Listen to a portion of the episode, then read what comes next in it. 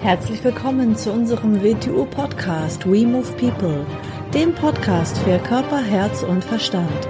Wir sind Alfred Johannes Neudorfer und Rosa Ferrante Banera und in unserem Podcast beschäftigen wir uns mit den Themen persönliche Weiterentwicklung, Gesundheit, Kampfkunst, Philosophie und Menschsein. Herzlich willkommen zu einer neuen Folge unseres WTU-Podcasts. Hallo Alfred. Hallo Rosa. Ja, wir sitzen hier heute wieder mal zu zweit und haben ein ganz spannendes Thema mitgebracht. Und zwar ist es das Thema Männer und Frauen. Ja, also Männer und Frauen, ähm, da gibt's ja offensichtlich Unterschiede ne? Zwischen mhm. Männern und Frauen. deswegen mhm. wurden auch so viele Bücher darüber geschrieben genau, und deswegen kann man darüber endlos Bücher schreiben. Gibt es so viele ähm, Konflikte auch und so viele Missverständnisse. Mhm. Und jetzt wollten wir mal aus äh, deiner Sicht und aus der WTU-Sicht das Thema beleuchten. Also wo fängt es denn an mit den Unterschieden? Also das ist einerseits natürlich ja biologisch? Also genetisch biologisch ist ja ganz offensichtlich schon mal, natürlich ohne Wertung jetzt und es gibt aber auch über die Biologie natürlich hinaus äh, spezielle Unterschiede. Ja, heute sagt man gerne, es gibt überhaupt keinen Unterschied. Ich, ich habe das gar nicht gern, denn wenn man sagt, alle Menschen sind gleich und haben keinen Unterschied, da beginnt man zwei Sachen zu vermischen. Natürlich von unseren Rechten her sind wir alle gleich. Wenn wir was sagen, wir sind von unseren Qualitäten alle gleich, dann beginnen wir alle Menschen abzuwerten. Denn was macht uns denn zum individuellen Menschen? Dass jeder von uns seine individuellen Stärken und Schwächen hat. Dass er etwas ganz Einzigartiges ist unaustauschbar, unverwechselbar mit jedem anderen. Und das ist alles andere als Gleichheit. Mhm. So. Wenn ich jetzt sage, ah, Männer und Frauen sind gleich oder sage, alle Frauen sind gleich, alle Männer sind gleich, beginne ich eigentlich wieder alles abzuwerten. Mhm. So, man könnte aber schon sagen, äh, es gibt Männer und Frauen. Damit rede ich ja nicht von Rollenbildern. Das muss man wieder unterscheiden. Rede ich von Männern und Frauen, rede ich nicht von Rollen. Wer von Rollen redet, redet von Konditionierung. Ich rede nicht von Konditionierung. Konditionierung ist das Gegenteil von dem, von was ich rede. Konditionierung ist Abrichtung auf eine Rolle oder auf eine Funktion. Davon rede ich nicht. Ich rede von dem Urzustand, was Mann und Frau ist. So. Ich gehe immer davon aus, wenn die Natur für verschiedene Formen sorgt und im Laufe der Evolution dafür gesorgt hat, dann wohnt dem ein Zweck und Sinn inne.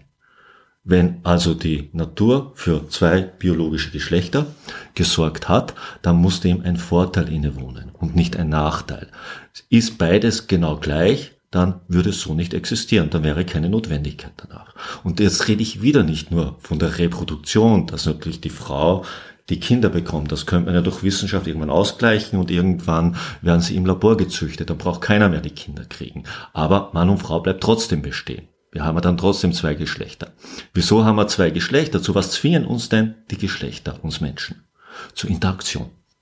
Da wir vollständig nicht zwei Geschlechter in uns tragen, im biologischen Sphären. Vielleicht sagt das eine, ja, aber psychologisch könnte es ja sein, dass wir anders gepolt sind. Da gibt es ja viele, viele verschiedene Geschlechter. Das ist wieder eine ganz andere Geschichte. Davon rede ich jetzt nicht. Ich rede jetzt mal rein vom biologischen Körper. Es ist offensichtlich, dass es Mann und Frau gibt. So. Oder Männer und Frauen. Ich rede ja wieder nicht von einem Rollenverhältnis oder Paar oder diesem oder jenem. Davon rede ich jetzt überhaupt nicht. Es gibt Männer und Frauen, die sich außer irgendeinem Grund für gewisse Zwecke und Sachen einander bedingen. Also brauchen, um eine Ganzheit zu erreichen in gewissen Situationen. Das heißt nicht, dass ein Mann und eine Frau jetzt da einen Mann und eine Frau brauchen, sonst sind sie ein halber Mensch. Das habe ich wieder nicht gemeint, weil das kommt schnell wieder in den Köpfen an. Mhm. Aber es ist ganz offensichtlich, dass wir Menschen also von der Natur zur Interaktion, das heißt für mich zur Gemeinschaft gezwungen sind.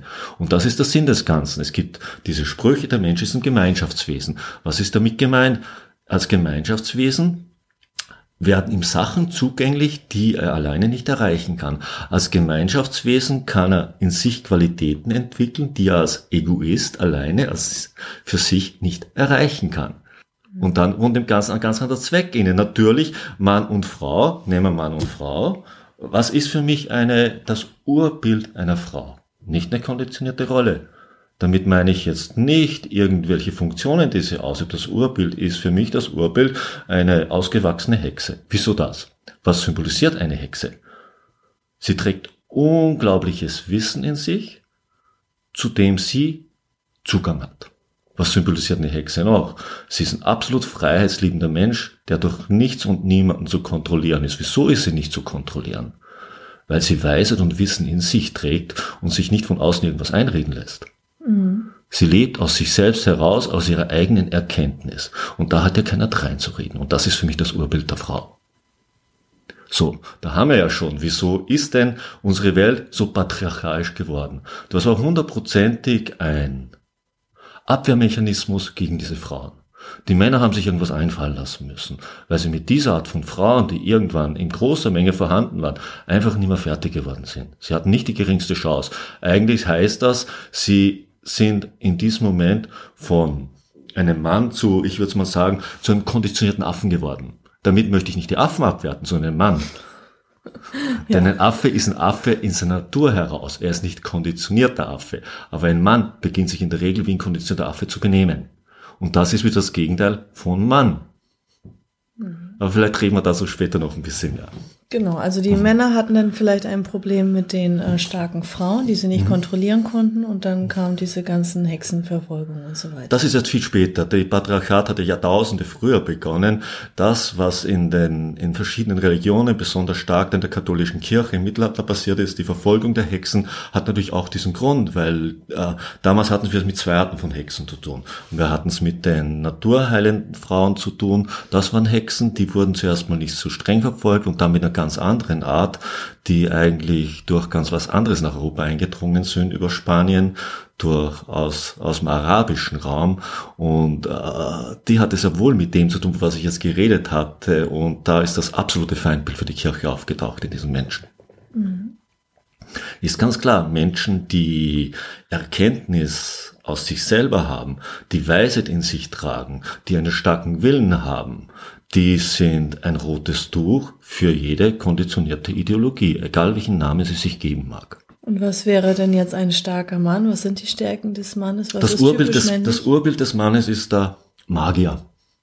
Und das meine ich nicht ein Zauberer, der irgendwelche Tricks macht. Was bedeutet Magier im alten Sinn? Ein Magier ist einer, der die Welten beabsichtigt. Da haben wir schon, das hat mit Willen zu tun. Ein Mann ein Mann äh, baut gerne, er baut Strukturen, er, er will immer etwas machen, er will also eine neue Welt erzeugen. Aus dem Grund trägt er auch ein zerstörerisches Element in sich, denn etwas Neues zu bauen, hat er immer etwas damit zu tun, etwas Altes äh, zu eliminieren oder kaputt zu machen, um wieder etwas Neues bauen zu können. Er trägt also Willen in sich, er beabsichtigt Welten. So, Jetzt braucht er natürlich eigentlich in letzter Konsequenz bedingen Mann und Frau sich gegenseitig. Äh, wozu braucht er Frauen? Weil die Frau trägt die Weisheit, sie trägt die Weisheit um das Leben in sich. Und ein, na, der Welten beabsichtigt will, aber keine Weisheit hat, das wird ein großes Problem. Heute leben wir in einer Welt der Strukturen. Wir leben in einer, in einer Welt, die die unglaublich kollektiv ist. Wir leben in Welten, wo Kollektivität, auch wenn von individuell gesprochen wird, Kollektivität und Anpassung forciert wird. Was natürlich eigentlich dem wirklichen Menschen, der Hexe und dem Magier gegensteuert. Weil ein Kollektiv liebt diese Art von Mensch nicht besonders und da liegt ein großes Problem. Also der Mann hat nicht äh, die Weisheit, das Wissen aus sich selbst heraus. Also wie die Frau eine Rückbindung zur Erde hat, zur Natur hat. Ja, drückt man es mal so aus, also ich, will nicht sagen, er hat kein Wissen, das habe ich wieder nicht gesagt. Er hat eine, aus meiner Sicht Zugang zu einer anderen Form von Wissen. Okay, da kann man sagen, ja, das ist aber nicht so, das stimmt überhaupt nicht. Der Mensch ist äh, das, was man aus ihm macht, was man aus ihm konditioniert. Na, das ist eine sehr dünne Haut. Das ist die heutige Vorstellung, dass man Menschen in irgendeine Vorstellung von Menschen hineinkonditioniert. Und das dann sagt, das ist der Mensch. Wenn man denkt, Verhalten Verhalten entsteht nur aus Konditionierung, also aus Anpassung. Denke ich so nicht, wenn man es mal ganz genau anschaut. So. Und läuft für mich auch wirklich eine wirkliche Menschenbild zuwider, da man dann dem Menschen seine Individualität und seine Stärken nimmt. Und das ist vielleicht nicht das Beste, sondern man beginnt ihn nur zu einem kleinen Rädchen der kollektiven Struktur zu entwerten. Und das ist für mich nichts Besonderes. Er wird austauschbar wie das Rädchen in einer Maschine oder ein Modul in einem Rechner. Mhm. Und das finde ich kein sehr schönes Bild und äh, nimmt den Menschen jede Stärke. Und damit bekommen, kriegen wir auch das nächste, dann kommen wir in Konfliktwelt mit der modernen Welt, weil der Mensch wird immer Mensch bleiben und der Mensch wird dort Mensch bleiben, wo man ihn nicht durch eine Maschine ersetzen kann, wo man ihn nicht durch einen Rechner ersetzen kann. Überall dort, wo er durch einen Menschen ersetzbar wird, wird er zum Ding. Aber wo er nicht ersetzbar ist, dort, wo ist, wo sein wirkliches Menschentum liegt. Und das liegt dort für mich im Urbild der Hexe und des Magiers. Und zwar jetzt nicht in dem Sinn, wie im Kinderbuch da steht. Nee. Mhm. Und ähm, die Emanzipation, die hat ja erstmal diesem Patriarchat entgegengesteuert. Das war ja eigentlich schon mal äh, eine gute Entwicklung. Drücken wir es mal so aus, so wie irgendwann vor zigtausend Jahren höchstwahrscheinlich so etwas wie das Patriarchat losgegangen ist, um etwas anderes gegenzusteuern, genauso musste natürlich das Gegenteil passieren, weil äh, es ist natürlich eine absolute Perversion, was entstanden ist durch das Patriarchat. Und zwar nicht nur für die Frauen, auch für die Männer. Das darf man eins nicht übersehen. Denn was, von was ja auch wenig geredet wird, auch heute noch, wenn wir von Emanzipation reden, müssen wir von Emanzipation des Menschen reden, nämlich Männern und Frauen. Auch die Männer müssen sich von dieser Art des konditionierten Weltbildes entbinden und ihre richtige Rolle wiederfinden. Was keine Rolle ist, sondern was ein Sein ist. Es ist ja keine Rolle. Wenn, wenn in der Regel von Mann und Frau geredet wird, immer von Rollen geredet. Menschsein hat nichts mit Rollensein zu tun.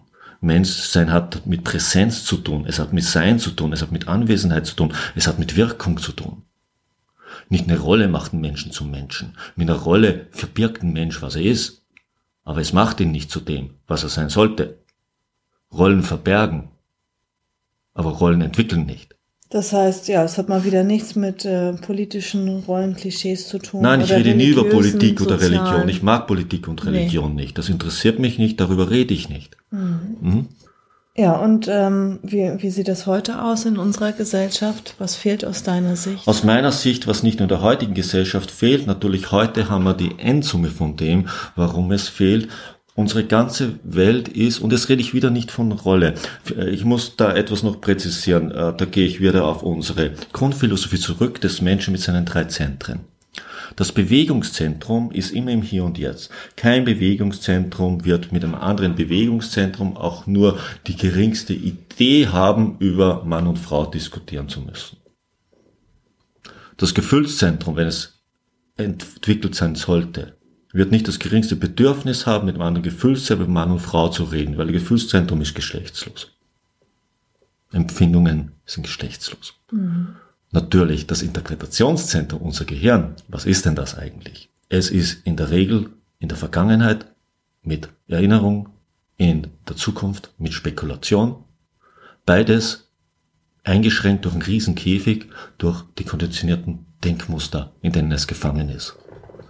Das hat das Bedürfnis, über alles reden zu müssen, da es nur ein minimales Fragment wahrnimmt und in diesen Fragmenten immer mehr nach Ganzheit strebt. Aus dem Grund die Aufzeichnung ja losgegangen ist, als der Mensch seine Weisheit verloren hat. Ab diesem Moment hat er das Bedürfnis bekommen, Sachen aufschreiben zu müssen und zu wollen, weil er ja dauernd Teilerkenntnisse gefunden hat und gedacht hat, indem er die Teilerkenntnisse immer mehr aufschreibt, kriegt er irgendwann die Ganzheit. Wird natürlich so nicht funktionieren, obwohl ihm natürlich ein Sinn innewohnt, aber nicht dieser Sinn, weil er dauernd das Gefühl hat, seine Erkenntnisse wieder zu verlieren. Und da sind wir genau bei dem. Das Interpretationszentrum interpretiert. Und wir leben in einer total männlich dominierten Interpretation. Nämlich Männer und Frauen und alle zusammen. Was der ganzen Menschheit absolut fehlt, ist, wie würde diese Welt wahrgenommen werden? Und ich rede jetzt nicht psychologisch, ich rede jetzt wirklich von dem Bild, wie wir diese Welt sehen, würden wir zusätzlich zu dieser männlich dominierten die weibliche Sichtweise der Welt haben. Die haben wir nicht und die hat niemand. Die wurde nie zugelassen in unserer überschaubaren Zeit, die wir kennen. Es gibt sie nicht.